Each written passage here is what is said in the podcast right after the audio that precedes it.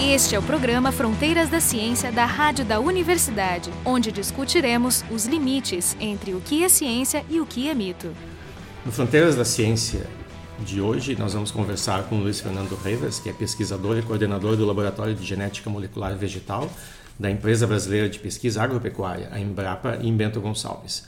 O pessoal do programa é o Jorge Kilfeld, da Biofísica da URGS, a Carolina Brito e eu, Jefferson Enzon, ambos do Instituto de Física, também da URGS.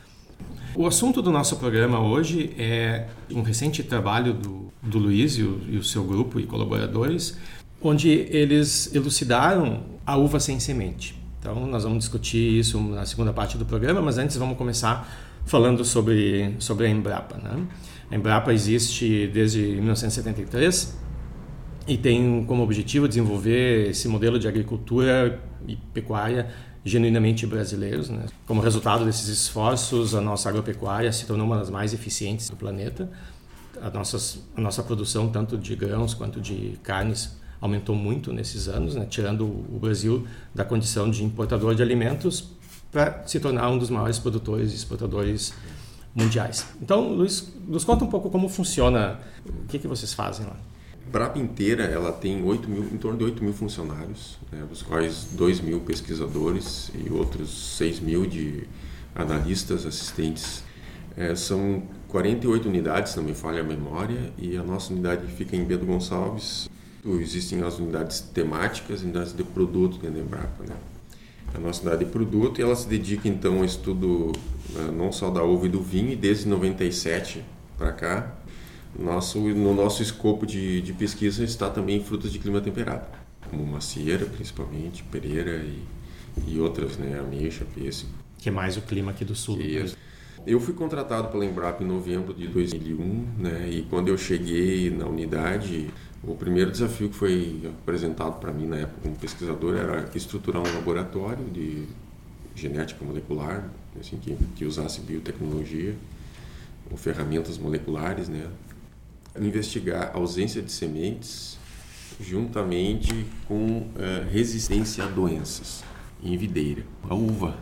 Frap é formada por, por pessoas com diferentes formações? Sim, é essencialmente é agrônomos. Eu acho que eu sou o único biólogo lá é, hoje. É, é agrônomo. Agrônomos, eh, geólogos e engenheiros florestais como é que funciona a, a, interação de vocês com, com os produtores? Né? Como, como, é que os problemas chegam para vocês? Então, a Embrapa funciona sob demanda da sociedade. Tanto que a principal missão da empresa é, é desenvolver soluções tecnológicas para o agronegócio. Então, a gente não pode pesquisar qualquer coisa. Pesquisar uva sem semente era, é uma demanda. Né? Porque as cultivares que existiam de uva sem semente na época, assim, sabe? elas é, foram desenvolvidas para outros ambientes de outros lugares do mundo, especialmente no hemisfério norte, né? E elas não são adaptadas às nossas condições.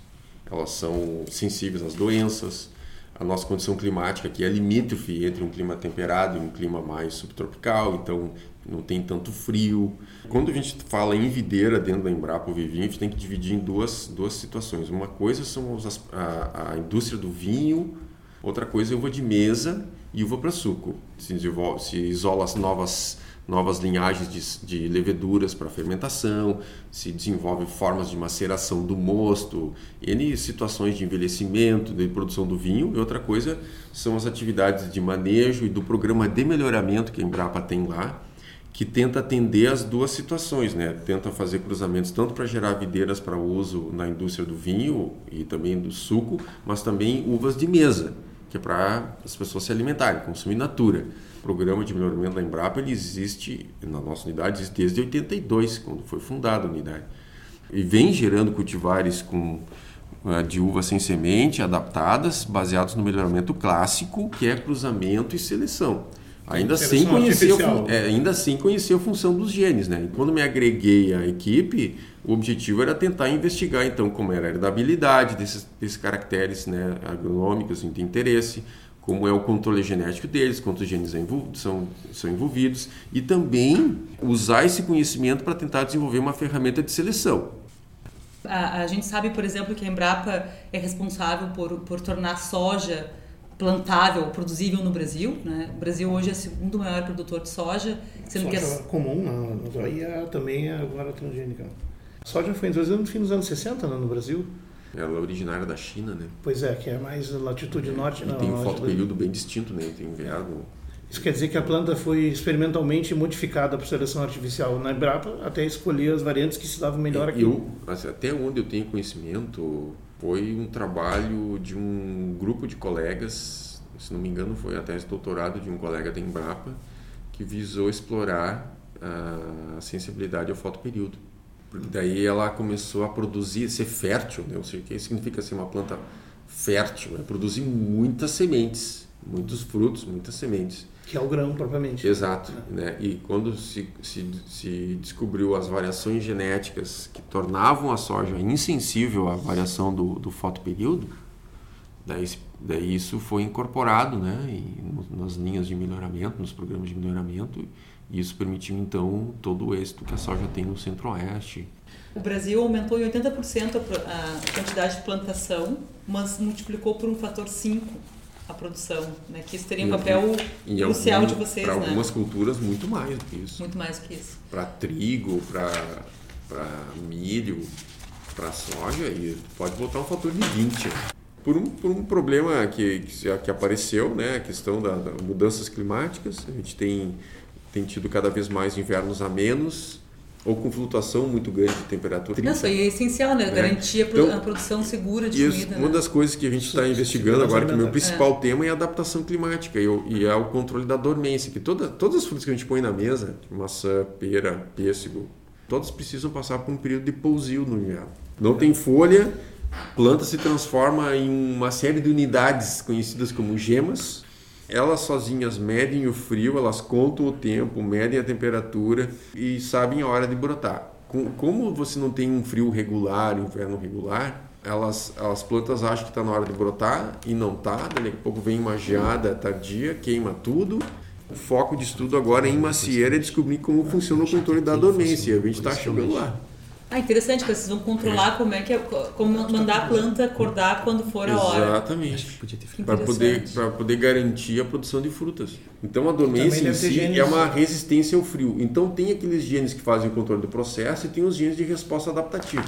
Quando eu usei determinadas técnicas assim, o que, que eu, eu descobri? Eu descobri tanto os, os que têm potencial regulador do processo, como os, os efetores, ou seja, os que dão adaptação.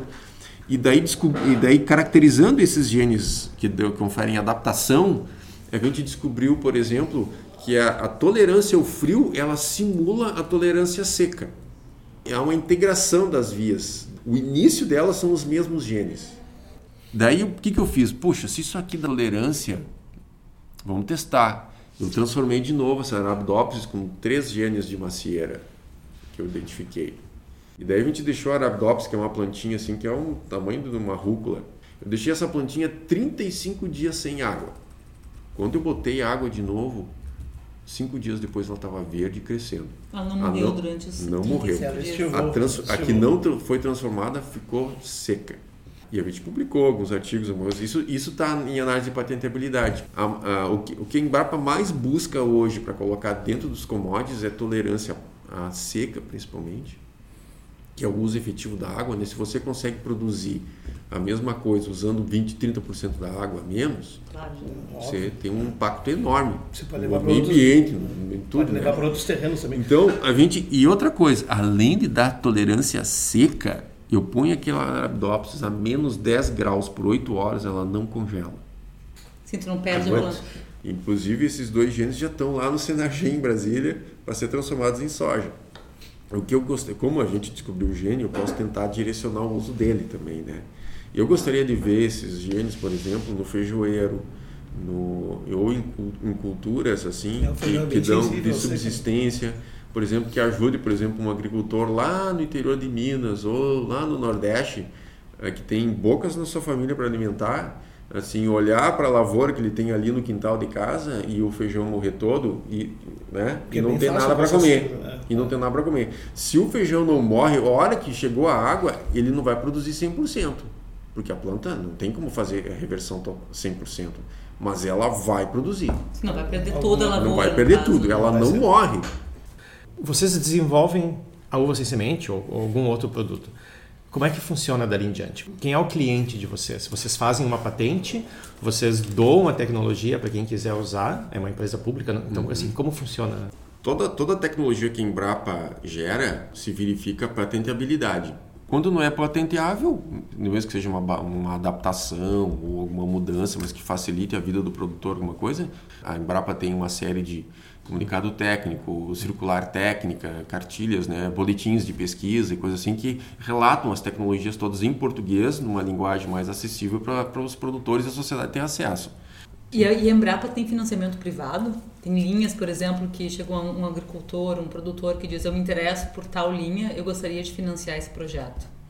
É possível sim, a gente, a gente pode elaborar um projeto com, usando esse tipo de demanda, onde é feito, o, feito uma, uma planilha né, com, com, os, com os custos disso e o que, que o parceiro da privado vai, vai, vai contribuir, o que, que o, o parceiro público vai contribuir, que no caso a Embrapa pode ser mais de umas vezes, né, pode envolver a universidade, a Embrapa ou outra instituição de pesquisa local. Né? E se apresenta isso para um, um comitê gestor da unidade. Uhum. E o comitê gestor vai avaliar a aderência daquilo à programação, porque a Embrapa tem um plano diretor. Uma coisa importante dizer assim que é, quando fala de frutas assim, sabe, não tem como recolher royalties aqui no Brasil, né? Então, isso às vezes muitas empresas do, do exterior, por exemplo, a Nova Zelândia, eles têm macieiras, têm pereiras, cultivares muito boas, mas eles não têm interesse em vir aqui porque eles não têm garantia que a gente vai que, que eles vão receber os royalties de volta. Entendi isso aí, como é assim? é que a, a, toda a questão da patentabilidade aqui passa por aqui poder no Brasil cobrar você pode proteger certas taxas. É, você pode proteger. a planta pertence a uma empresa, não é mais comum, bem comum como as sementes é, foram durante aqui sete no Brasil anos, você né? pode proteger, você é, daí, mas para o teu uso mesmo o produtor pode propagar, ele pode, só que não existe um controle. Se esse produtor fornecer para algum algum outro produtor, esse vai, vai ocorrer enxertil, vai ocorrer a produção hum. e, e não, não, não, eles não conseguem gerar, assim, rastrear e gerar o royalty. Sim, fazer a cobrança. Exato. Mas isso, na verdade, é, é, um problema prático na parte econômica e tal. É. Mas tem o outro lado também da questão, né? Que as sementes, uh, no caso as plantas controladas, assim, tem possibilidade de ter mais variedades, né? Isso. E aí um intercâmbio isso. mais diverso. Porque, normalmente, se todo mundo adota o mesmo produto, como acontece, exemplo, várias plantas que tem na Nova Zelândia, que é um caso de estudo é. interessante, se também não é a biodiversidade delas, o que deixa elas mais é. Vulneráveis assim, é. a patologias, né? por exemplo, uma praga de fungos. Isso, isso não é verdade? Não sei. Sim, com certeza. Mas, mas como quase todas as, as espécies cultivadas elas derivam de um pequeno grupo que foi domesticado e modificado. Sim, é meia dúzia de plantas. É, então, a suscetibilidade delas a, a nós aqui, nós na América do Sul, que, que é considerado novo mundo, plantar isso, elas vão, obviamente, vão estar suscetíveis aos nossos fungos, né? Aos nossos patógenos, a nossa biodiversidade que é bem que é bem grande, né? As tecnologias que eu busco patentear, talvez, assim, para dar um retorno, não só para a Embrapa que financia, mas para a sociedade em geral, são o uso dos genes, a, a, das variações genéticas e o que isso e, e o conhecimento patenteável a partir daí. Vamos, vamos, conversar um pouco então sobre o, o, que vocês fizeram recentemente, né? Tu mencionasse a, a questão da uva de mesa, que é, tu começou Isso, a trabalhar é, com ela. a gente compreende né, a demanda do mercado exatamente das pessoas que comer uma fruta que não precisa ir, né, ter sementes no meio, exatamente. então ela é mais palatável tal. Exatamente. Ah, essa demanda também existe com os produtores de, de vinho, de uva para vinífera? Então, a uva sem semente para consumo in natura, ela é muito demandada. Novas cultivares mais produtivas, mais adaptadas, de maior uh, sabor e, e, e, vida de prateleira né, uhum. para o consumidor.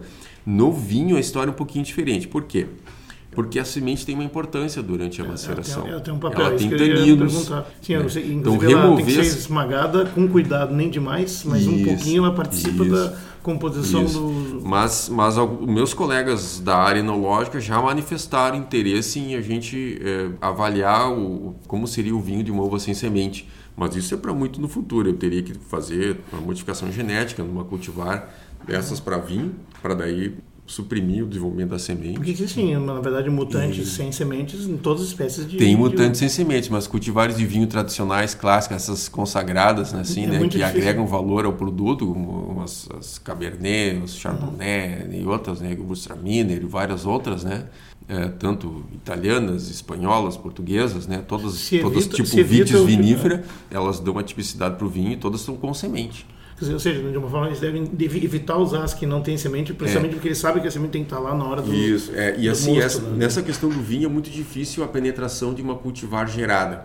Por exemplo, assim, mesmo que eu faça um elemento clássico, que eu tenha todos os critérios técnicos para dizer que uma cultivar nova, ela é, tem boa aptidão enológica, dá um vinho bom, estruturado, com cor, com boa produção, com... porque o mercado tradicional ele está associado ao nome da cultivar e eu vou ter que batizar essa cultivar com um nome diferente. Sim, Cabernet Sauvignon 2. No caso da Embrapa vai ser BRS alguma coisa, é, entendeu? É complicado. É. Tem alguns casos de sucesso, a gente pode citar alguns, né? Eu acho que tem o Marcelin, que é uma cultivar de hoje, inclusive plantada no Vale dos Vinhedos, foi desenvolvida no sul da França. Como é que tu introduz um, um novo nome e isso, isso é né? verdade, mas assim, no universo de duas mil cultivares que se é. usa no mundo inteiro, que são muitas é. vezes ancestrais, né? Que nem Gewürztraminer se acredita que seja uma cultivar dois mil anos. Mas, mas, não vamos esquecer que elas surgiram por melhoramento clássico, uh, naturalmente é. feito pela cultura. É, domesticação. Domesticação, que é uma seleção artificial. Como Isso. tudo que a gente come. É, tudo que a gente come. Inclusive a videira tinha, tinha, ela foi domesticada para ser monóica. Ela era uma. O que, que é monóica?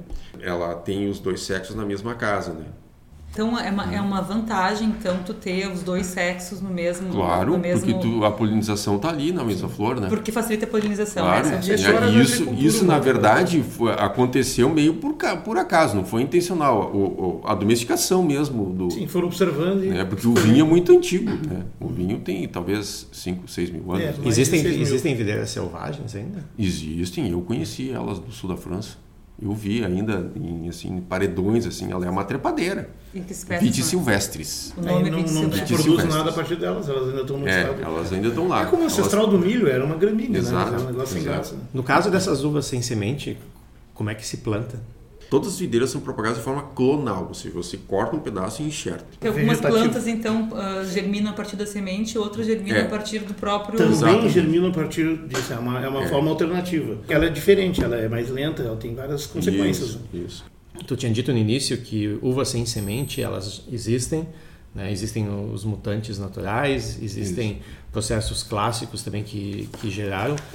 O, o que, que foi a contribuição recente de vocês? Nos últimos 10 anos uh, uh, vinham sendo publicados assim artigos assim de análise genética mostrando a associação de alguns marcadores moleculares, né? Assim que são variações associadas daí ao fenótipo da ausência de semente.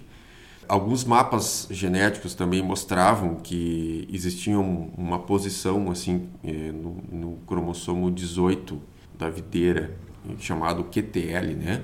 que era muito próximo de um gene classificado como um MADS box, né? que, que é uma, uma classe de fatores de transcrição associados a desenvolvimento. E daí existia um gene próximo assim do, do, do, do pico desse QTL nesse cromossomo. Mas não existia nenhuma prova sobre a função desse gene.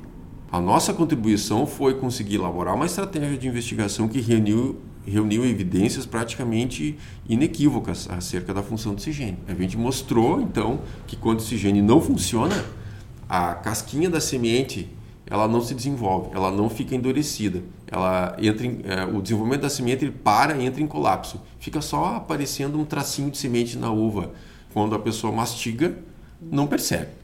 Mas é, isso, é isso que acontece. Esse gene existe mostrou... nessa espécie de uva específica ou ele existe em todas as espécies ou em algumas espécies de uvas? Então, é, esse gene é, é de vitis vinífera.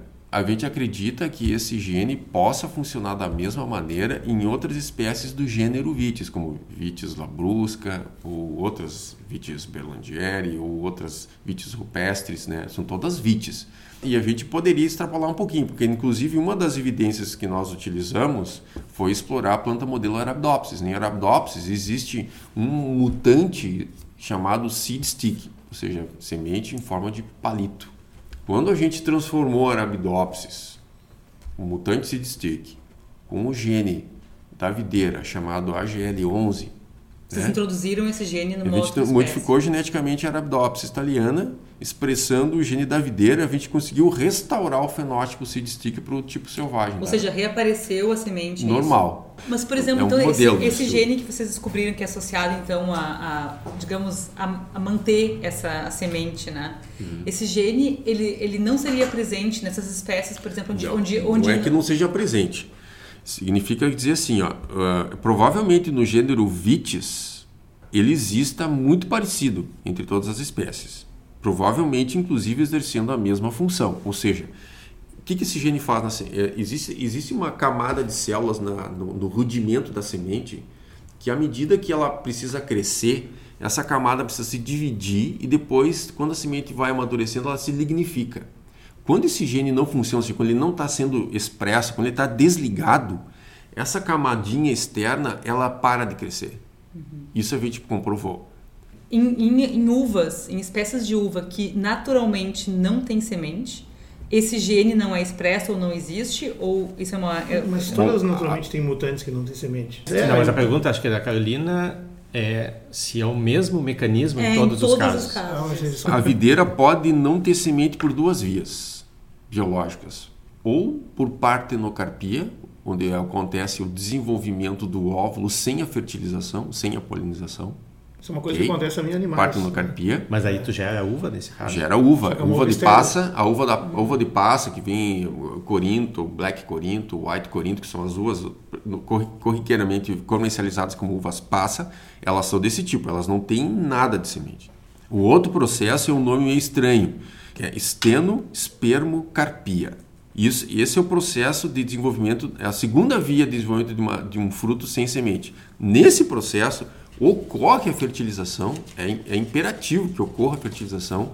O processo de desenvolvimento começa, mas na hora que precisa daquele gene para continuar, para o processo de desenvolvimento da semente, o resto do fruto continua, mas a semente entra em, é, o, entra em colapso e fica então uma cicatriz, um traço de semente que quando você mastiga não percebe.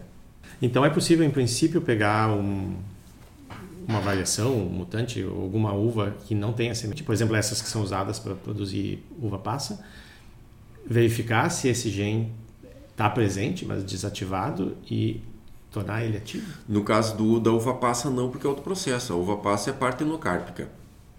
A uva, fazer... Bom, mas se pegar então uma uva que, que tem o gene inativo, como vocês conseguem ativar ele? A gente tem um manuscrito, um artigo científico que eh, mostra evidências nesse sentido. A gente conseguiu, por exemplo, fazer a Thompson Seedless, é uma uva sem é, semente que tem para vender no supermercado. A gente conseguiu fazer essa, essa uva, que é totalmente sem semente, desenvolver um traço de semente maior, levemente lignificado.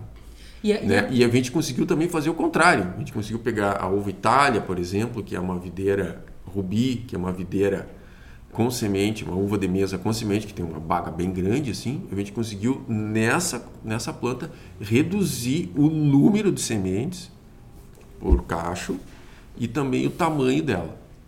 A casca é uma das características da semente, né? Isso. Mas, por exemplo, se tu está reintroduzindo uma semente, tu pode estar interessado em, nas outras funcionalidades, como usar para plantar. Isso. Então, tu acha que quando vocês conseguirem completar a semente, ela vai ter toda a funcionalidade de uma semente usual ou pode ser que faltem genes a serem descobertos? Então, essa característica ela, é, ela não é controlada só por esse gene. Ele é, o, ele, digamos assim, é o master regulator, é o regulador principal. Mas a gente acredita que existem pelo menos outros dois ou três assim, genes mais importantes, mas que a gente ainda não sabe quem são. A gente não conseguiu, até, até o momento, pelas técnicas que se, que, que, se usou, a gente não sabe até o momento. É que geralmente a maior parte dos né? Mas é bem provável, Jefferson, que a gente consiga fazer uma semente funcional. É só restaurando a função desse gene. Sabe por quê? Porque o melhoramento clássico, ele usa cruzamento de uva sem semente com uva sem semente. Daí tu me pergunta, mas como é que tu recupera os descendentes? Porque a, entre, entre duas e quatro semanas de desenvolvimento após a floração, se você for lá no campo, retirar aquele cacho, vai para o laboratório e abre aquele traço de semente, você consegue tirar o embrião e colocar no meio de cultura e deixar a plantinha crescer. Agora, se você deixar ele lá dentro, daí como não forma o endosperma, que é a, a matriz de nutrição do embrião, ele acaba sucumbindo. A ideia de não ter semente, que são em uvas, né, que é uva de mesa, é basicamente por uma questão prática de sabor. Eu não Pro quero gosto, sentir né? o gosto. Ou tem outro, outro objetivo, por exemplo, sei lá, de controle da espécie, controle de pragas, não, não tem nenhum outro objetivo. Não tem nenhum outro objetivo a não ser alimentação uh, e consumo in natura mais facilitado. Você quebra um galho, planto, ela nasce idêntica, é uma clonagem. Exato. Se eu uso a semente, vai ter uma fecundação e eu tenho chances de ter mutação. Então tem maior, tem maior então, diversidade genética ou não? Não, mas a verdade é assim, que a agricultura não é baseada em diversidade, é em monocultura, é mono, uhum. monoversidade. mas isso tem um lado negativo, assim, ou seja, no momento que tu começa a fazer uma transformação muito massiva, uh, tu acaba tendo poucas, poucas variedades do, do produto no lugar. Não é só que cada plantação é clonada tu tem pouca variedade. Só trabalhas a partir de uma única planta modificada. E aí as demais são descartadas, acabam não sendo reproduzidas, se perdem, são substituídas. Jorge, um grande assim, quadro, ó, a perda da diversidade, que eu acho que é a é, pergunta não, dela. A, não mas, é um problema? Não, não, não. Eu não vejo como problema, por, por uma razão simples, né? Todas as videiras se propagam de forma vegetativa. Se você pegar uma estaca de, uma, de um acesso genético qualquer, tipo diferente, qualquer genótipo distinto de, de, de vitis vinífera, você plantar no chão, ela vai crescer. Mas é assim tá? que eles fazem normalmente é assim que se na faz. viticultura. É. é assim que Mas se faz. existe também a reprodução por é. semente. claro, a reprodução por semente é o que, é o que garante a, a perpetuação da espécie. Exato. Daí você tem os genótipos para a seleção natural atuar e permitir a seleção. Mas assim, Sim, na, você tem na a cultura... Hoje em dia, mas assim, quando você vê uma, um vinhedo ou um, um, uma área de uva de mesa plantada, você não vê segregação. Você todos aqueles indivíduos são iguais, são clones. A videira, a videira ela não é nativa aqui da nossa região, tá? Não é nativa, Sim. ela é introduzida. Totalmente. Esse tipo de preocupação com a diversidade tem que ocorrer no centro de origem dela, que é, é Cáucaso. Onde Cáucaso, não há essa preocupação também. Europa. Tá? Não, mas a minha, a minha pergunta nem era uma pergunta muito filosófica. Eu entendo perfeitamente que eu possa tentar controlar e dizer eu quero, eu quero produzir algumas espécies de uva sem semente por uma questão financeira, sei lá, econômica, quero vender melhor. Mas né, extrapolando essa ideia, onde nenhuma semente, nenhuma uva tivesse semente, significaria dizer que eu teria só clones da mesma semente, portanto ah, não sim. mais entendi, mutações. Entendi. Thompson Seedless é uma mutação espontânea, natural, que ocorreu na natureza. Ela não produz sem semente. E ela perpetuou ela provavelmente não se extinguiu porque teve o papel do homem nisso. Bom, essa é uma forma. Alguém encontrou homem, essa videira, ó, oh, essa uva não tem semente, ela é docinha, mais gostosa de comer e começou a ser plantada. Começou a clonar. Ah, Mas assim, ó, o surgimento dela foi natural. Essa coisa de reprodução por partenocarpia, né, também se existem em animais, vertebrados e invertebrados. As abelhas usam isso para produzir os zangões, né? Ah, peixes, ah, salamandros, lagartos utilizam também, ah, mas normalmente, eu acho que nas plantas deve ser parecido, esse é um tipo de, de procedimento mais emergencial, em situações atípicas. Ou seja, a planta pode se reproduzir, o animal pode se reproduzir em situações de isolamento geográfico, onde não tem muitos parceiros para reprodução sexuada, parte para essa alternativa e continua, digamos, perpetuando até a oportunidade de reaparecer. Apesar de, sim, as plantas na natureza fazerem a, a seria o equivalente à partenogênese, a partenocarpia, né? uhum. a reprodução por sementes e, e essa forma de reprodução não são iguais, no sentido que eles têm taxas de eficiência diferentes, dispersão diferentes. Uhum. Por exemplo, se é só por, uh, por partenocarpia, as, as plantas lançariam os brotos das bananas, faz isso, né? Ali do lado, então vai crescendo um bosquezinho ali, mas só ali. Se acontecer um incidente ali, tu pode eliminar completamente tudo, né? Enquanto semente tem naturalmente dispersão, claro. as aves levam, você pode levar para outro lugar. Dizer, é uma diferença importante. Eu sei que ela, a gente tem um certo controle na, na agricultura e o ser humano tem garantido a espalhabilidade muito maior que seria natural para esse mecanismo. Mas em in natura há uma diferença importante, né? A videira natural silvestre é só vites silvestres, tá? Uhum. É planta macho, planta fêmea, tá? Uma produz frutinho bem pequeno, outra não. Nunca, tu não teria, tu não conseguiria se alimentar de uma de um fruto de uma vitis silvestre. É muito pequenininho, quase não tem polpa, só tem uma casquinha ao redor de uma semente graúda, assim, grandinho. Pelo menos é não é tóxica, né? É uma baguinha, assim, de talvez, assim, meio centímetro, no máximo um pouco mais que meio centímetro de diâmetro. Todas as outras vitis vinífera, daí é resultado da domesticação. Claro. Isso deve ser verdade para várias espécies, não só para Entrou o papel do homem. Sim, sim, tudo que e daí, todas as frutas... Inclusive, é. algumas começavam no tóxicos. Por exemplo, é. no Jared Diamond, no Arma de de Aço, ele conta um pouco a história é. disso. Por exemplo, a domesticação das nozes é uma história meio trágica. Várias delas eram tóxicas. E a noz do, do carvalho ainda é venenosa hoje, mas as nozes que a gente come eram quase tão quanto essa. Então, no início o pessoal passou. Né? Então, todas as outras cultivares de uva, que se estima que sejam quase 8 mil no mundo todo, são derivadas de cruzamento de plantas que sofreram domesticação. Bom, então hoje a gente conversou com o Luiz Fernando Revers, que é pesquisador da Embrapa de Bento Gonçalves, conversando com ele o Jorge Kilfield da Biofísica da URGS, a Carolina Brito e eu, Jefferson Enzon, ambos do Instituto de Física também da URGS. O programa Fronteiras da Ciência é um projeto do Instituto de Física da URGS.